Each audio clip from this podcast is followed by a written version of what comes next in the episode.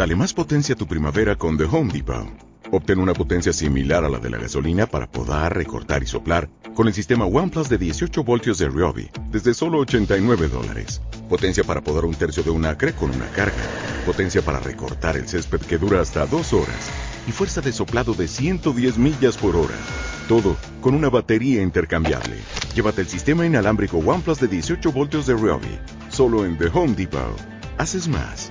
Logras más. Capítulo 13 Feliz Navidad. Margaret entró como un torbellino, cargada de regalos, y mi madre le dio un beso en la mejilla. Igualmente, feliz Navidad dijo mi madre y le cogió algunos de los regalos para colocarlos junto al árbol. ¿Hay algo más en el coche? Solo queda la ensalada, pero ya la sube Lauren. Mi madre se quedó boquiabierta y Margaret sonrió con picardía. ¿De verdad ha venido? preguntó en voz baja, asomando la cabeza por la puerta para mirar por las escaleras. Mi tía asintió. ¿Cómo lo has conseguido? Yo la he invitado cuatro veces y nunca me ha dicho que sí. Anoche tuvimos una buena charla, dijo Margaret. Y además creo que su novio la ha dejado. Mi madre miró a su alrededor frenéticamente. No estamos listos para un comensal más y John, corre al piso de abajo y trae otra silla. Mientras, colocaré otro cubierto. Margaret, eres una maravilla. Ya lo sé, dijo ella quitándose el abrigo. No sé qué haríais sin mí. Yo estaba sentado junto a la ventana, mirando con mucha atención la casa del señor Crowley, al otro lado de la calle.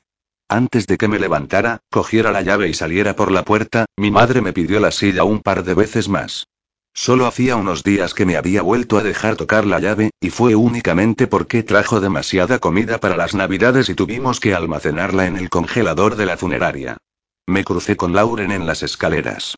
Hola, John. Hola, Lauren. Mi hermana miró la puerta un instante. ¿Está de buen humor? Cuando Margaret le ha dicho que venías, casi saca serpentinas por las orejas. Creo que ahora estás sacrificando una cabra en tu honor.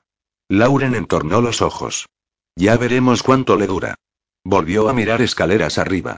No te alejes mucho de mí, ¿vale? Igual necesito refuerzos. Sí, yo también. Bajé un peldaño más, pero me detuve y la miré. ¿Te ha llegado algo de papá? ¿En serio? Ayer llegaron dos paquetes. Uno para cada uno. Yo había agitado el mío, le había dado golpecitos y había intentado ver al trasluz que había dentro, pero no tenía ni idea de qué era. Todo lo que yo quería era una tarjeta. Serían las primeras noticias que recibía de él desde la Navidad anterior. Cogí una silla de la capilla de la funeraria y la subí. Mi madre revoloteaba de una habitación a otra, hablando sola pero en voz alta, recogiendo los abrigos, poniendo la mesa y echándole un vistazo a la comida. Era su clásica forma de prestar atención de forma indirecta. No hablaba con Lauren ni la trataba de forma especial, pero se mostraba muy ocupada para que ella supiese que le importaba que hubiese venido. Supongo que era un gesto bonito, pero también era el embrión de hago todo esto por ti y ni siquiera te importa de grito pelado. Tres horas para que Lauren se largara de allí con un portazo, esa era mi apuesta. Al menos nos daba tiempo de comer antes. La comida de Navidad consistía en jamón asado y patatas, aunque mamá había aprendido la lección de acción de gracias y no había intentado cocinarlo ella misma. Compramos un jamón precocinado, lo guardamos en el congelador de la sala de embalsamar durante unos días y lo calentamos la mañana de Navidad. Comimos en silencio durante casi diez minutos. Aquí falta un poco de alegría navideña, dijo Margaret repentinamente antes de dejar el tenedor sobre la mesa. ¿Algún villancico? Todos nos quedamos mirándola. Ya me parecía que no. Pues entonces chistes. Que cada uno cuente uno y el mejor gana un premio. Empiezo yo. John, ¿has estudiado matemáticas? Sí, ¿por qué? Por nada, dijo Margaret. Pues estos son dos funciones que están en una fiesta muy animada, con bebidas, y canapés y música y este se lo sabe todo el mundo, apuntó Lauren. Yo no dijo mi madre. Yo tampoco lo había oído nunca. Sigo. Y no me lo estropees. Bueno, pues están bailando y resulta que en una esquina hay una función que está muy sola. ¿Una función? preguntó mi madre. Sí, dijo Margaret. El seno y el coseno y todo eso. Ella nació dos minutos antes que yo, me dijo mi madre fingiendo una burla. No me deja pasar ni una. No me interrumpáis. Ahora llega a la mejor parte. Entonces una de las funciones se acerca a la que estaba sola en la esquina, que es una función exponencial, y le dice muy amablemente. Oye, estamos ahí todos, bailando. ¿Por qué no te integras? Hizo una pausa cargada de dramatismo y todos la miramos, esperando. Lauren se rió. ¿Vas a acabar de contarlo o no? Pregunté. Lauren y Margaret dijeron al unísono. Es que me da lo mismo. Sonreí. Mi madre se rió y sacudió la cabeza. ¿Así acaba? No le pillo la gracia. Integrales, mamá dijo Lauren. Cosas de mates. Logaritmos dije y miré a Margaret como queriendo decir algo. Ya te dije que he estudiado matemáticas. Mi madre estuvo pensando un poco y se rió. Es el chiste más tonto que he oído nunca. Entonces será mejor que pienses otro, dijo Margaret. Ahora le toca a Lauren. Yo te he ayudado con el tuyo, replicó pinchando un poco de ensalada, eso cuenta. Entonces te toca a ti, le dijo a mi madre. Estoy segura de que tienes algo gracioso en la cabeza. Buf, vaya y respondió ella, y apoyó la barbilla en el puño cerrado. Un chiste, un chiste y vale, ya tengo uno. Venga, cuéntalo, dijo Margaret. Van dos en una moto y se cae el de en medio. Mi madre y mi tía se echaron a reír, mientras Lauren refunfuñaba. Corto, dijo Margaret, pero lo aceptamos. Bueno, pues nada. Te toca, John. ¿Qué chiste nos vas a contar? No me sé ninguno. Seguro que sabes alguno. ¿Dónde está aquel libro de chistes que teníamos hace mil años? De verdad, no me sé ninguno, repetí. Me acordé de cuando que se rió al hablarle sobre la insignia al mérito incendiario, pero no podía convertir eso en un chiste. ¿Sabía alguno? Espera, eh, Max me contó uno el otro día, pero no os va a gustar. Da igual, dijo Margaret, cuéntalo. No, de verdad, lo vais a odiar. Venga. Me animó Lauren. Mientras no sea verde, dijo mi madre. No, verde no es. Qué intriga, dijo Margaret y se apoyó en la mesa. ¿Qué haces para darle más libertad a tu mujer? Nadie respondió. Respiré hondo. Le amplías la cocina. Tenía razón, dijo mi madre, ceñuda, no me gusta nada. Y las buenas noticias son que acabas de ofrecerte voluntario para recoger la mesa. Vamos al salón, señoras. Creo que he ganado yo, afirmó Margaret poniéndose en pie. Mi chiste era el más gracioso.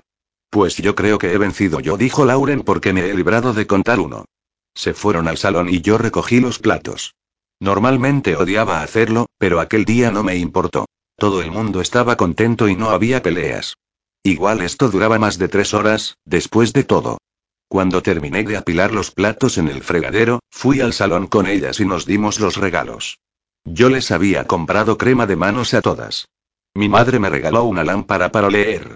Pasas tanto tiempo leyendo, dijo, y a veces hasta tan tarde, que pensé que te iría bien. Gracias, mamá, dije. Gracias por creerte mis mentiras. Margaret me regaló una mochila nueva. Una de esas grandes para ir a la montaña, con una botella de agua y un tubito incorporado para beber. Siempre me había burlado de los críos que las llevaban. La que tienes está hecha polvo, comentó Margaret. Me sorprende que las asas no se hayan descosido todavía. Hay un par de hilos que todavía pueden aguantar, bromeé. Con esta podrás llevar todos los libros sin que se rompa. Gracias, Margaret.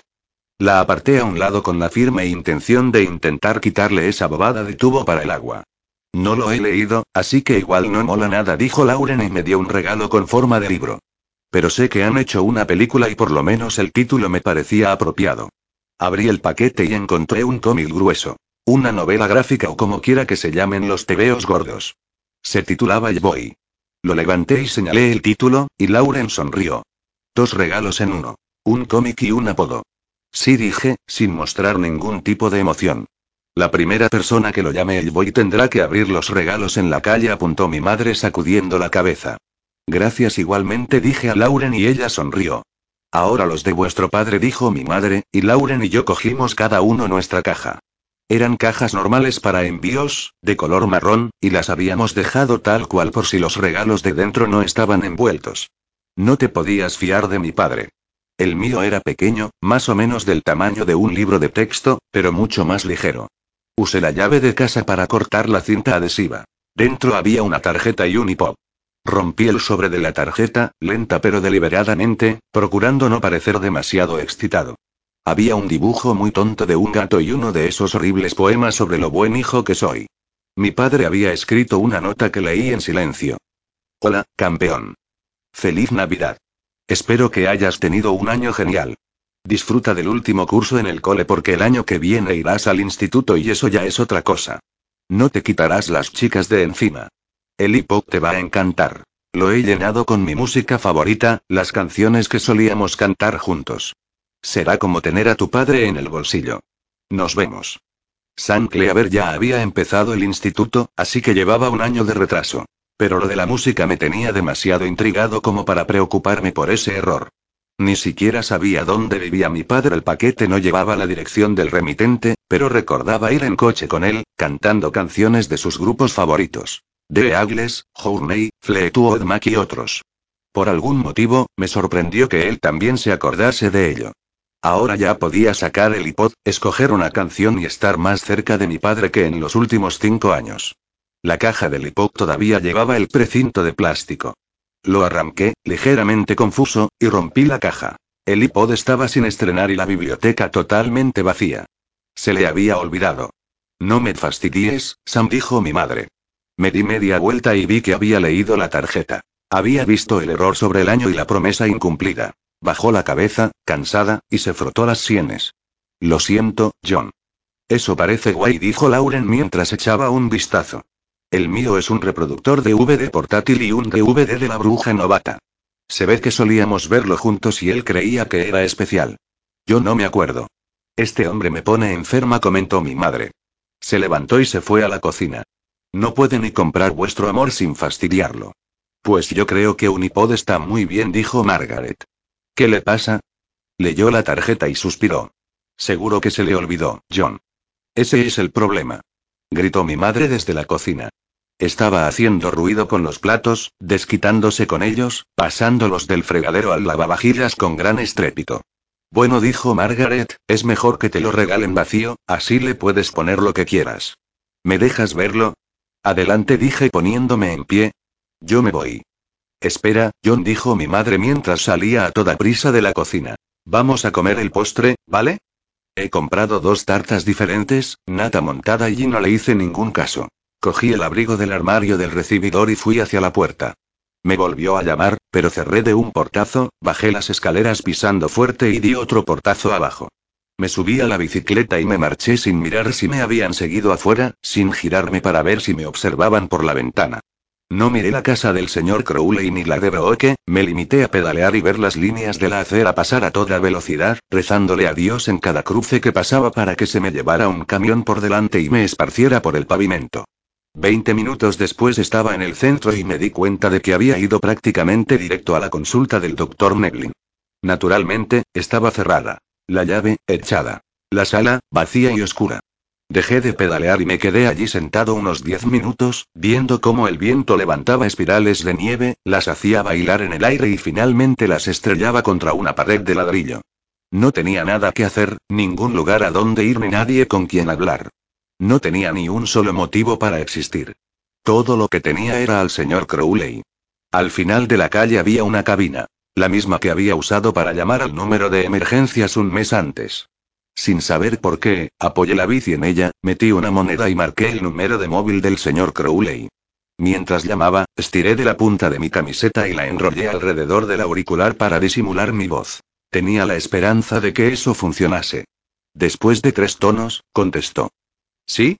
Hola, no sabía qué más decir. ¿Quién es? Hice una pausa. Soy el que te envía las notas. Colgó. Dije una palabrota, saqué otra moneda y marqué otra vez. ¿Sí? No cuelgues. Clic. Solo me quedaban dos monedas. Llamé otra vez. Déjame tranquilo, dijo. Si es verdad que me conoces tanto, ya sabes qué te haré si te encuentro. Clic. Tenía que pensar en algo para que no me colgase. Necesitaba hablar con alguien, con cualquiera, demonio o persona. Metí la última moneda y volví a marcar. He dicho que... ¿Vuele?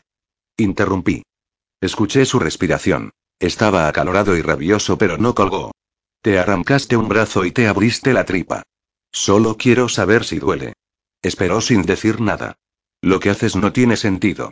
Escondes unos cadáveres pero otros no. Sonríes a un tipo y un momento después le estás arrancando el corazón. Ni siquiera sé qué y duele un horror. Se quedó un momento en silencio. Duele todas las veces. Me había contestado. Había algo en su voz, una emoción que no sabía identificar. No llegaba a ser felicidad ni tampoco fatiga. Era algo a medio camino entre ambas. ¿Alivio? Meses de curiosidad se vertieron como un torrente. ¿Tienes que esperar hasta que algo deja de funcionar para sustituirlo? ¿Es necesario que robes los órganos a otras personas? ¿Qué hay de aquel tipo de Arizona, Emeto Pensau? ¿Qué le robaste a él? Silencio. A él le robé la vida. Lo mataste. No solo eso. Le robé la vida. Creo que hubiera sido larga. Tanto como esta, por lo menos. Se habría casado y habría tenido hijos. Eso sonaba raro. ¿Cuántos años tenía? Treinta, creo. Yo le digo a la gente que tengo 72. Había asumido que Opensao era mayor, como las víctimas recientes. Escondiste su cuerpo tan bien que nadie lo encontró nunca. ¿Por qué no ocultaste el de Jeb ¿O los dos siguientes? Silencio. Se cerró una puerta. No lo sabes todavía, ¿verdad? Actúas como un asesino novato, dije, intentando recomponer el puzzle. Mejoras con cada uno de ellos y has empezado a esconder los cuerpos, cosa que tendría sentido si no hubieras matado antes, pero sí lo hiciste. ¿Es una farsa? ¿Pero para qué fingir la falta de experiencia si en realidad podrías mantenerlo todo en secreto? Un momento dijo y tosió. Tapó el auricular, pero todavía podía oír la tos. Parecía que estuviera fingiéndola. Por detrás se oyó algo, como un rumor. Destapó el auricular pero se le oía peor que antes. Había ruido estático, interferencias en la línea. ¿Qué hacía? Actuaba como si no supiera lo que hacía porque no tenía experiencia, respondió. Me he cobrado más vidas de las que te puedas imaginar, pero Jeb fue el primero que y el primero que no me quedé. ¿Que no te quedaste? Pero ¿y se quedaba con las almas? ¿Absorbía la vida además de los órganos y extremidades? ¿O se llevaba vidas en lugar de las partes del cuerpo? Te quedaste con todo el cuerpo de Met, entendí, con su piel. Y con alguien antes que él y con otro antes. Tiene sentido. Antes no tenías que esconder los cuerpos porque te quedabas con todo y dejabas atrás tu viejo cuerpo. Por eso había tanto moco en casa de Emmet. Allí te deshiciste de un cuerpo entero, no solo de una parte y tic-tic, tic-tic, tic-tic. ¿Qué es eso? Pregunté. ¿Qué es el qué? Ese ruido. Parecía y colgué de golpe y cogí la bicicleta. Miré por toda la calle, frenético. Era un intermitente. Crowley estaba en el coche, buscándome. En la calle Main no había nadie. Monté en la bici de un salto y doblé la esquina como una flecha. Giré tan rápido que resbalé en el hielo. Tampoco estaba en esa calle. Me enderecé y pedaleé todo lo rápido que pude hasta la siguiente esquina. Torcí a toda prisa en la dirección contraria, alejándome de su casa y de la ruta que seguramente estaba siguiendo. Por eso había hablado tanto rato. El señor Crowley hablaba desde un móvil y podía ver el número. Seguramente se había dado cuenta de que yo llamaba desde una cabina, así que me había dado conversación mientras salía de casa, ponía el coche en marcha e iba en mi busca. En Clayton no había más que dos o tres cabinas y seguramente iba a recorrerlas todas. La del Flying J, la de la gasolinera junto al aserradero y la de la gasolinera de la calle Main, donde yo estaba. Estaba cerrada porque era Navidad, menos mal. Ningún cajero podría describirme cuando el viejo y amable señor Crowley apareciera haciendo preguntas. Pero la Navidad también me causaba problemas. Todos los edificios del centro estaban desocupados, todas las puertas cerradas y todas las tiendas vacías. No tenía dónde esconderme. En un pueblo como Clayton, ¿qué podía estar abierto el día de Navidad? El hospital. Pero no podía ir allí. Seguramente también había una cabina y Crowley podía ir a echar un vistazo. Oí un coche y salí de la acera para meterme en un césped cubierto de nieve y abrirme paso por el lateral de un edificio de viviendas. Había un espacio entre dos bloques y, a mitad de camino, un contador de gas. Me escurrí hasta el otro lado y me agaché mientras miraba la calle a través de un largo cañón de ladrillo. El coche que había oído no pasó por allí. No sabía de quién era ni a dónde iba, solo que me tenía que esconder. Me quedé allí el resto de la tarde, hasta que oscureció, temblando sobre la nieve. Sentí la reacción de mi cuerpo, que se desactivaba por el frío, pero no me atrevía a moverme. Me imaginé al señor Crowley con fuego en la mirada, recorriendo el pueblo de un lado a otro, tejiendo una red cada vez más estrecha para atraparme en ella. Cuando ya hacía casi una hora que se había hecho de noche, saqué la bici de allí a rastras con las extremidades entumecidas y las manos y pies ardiendo por el frío. Fui a casa, vi que el coche de Crowley estaba perfectamente aparcado a la entrada de su casa y subí las escaleras. La casa estaba vacía, en silencio. Todo el mundo había salido.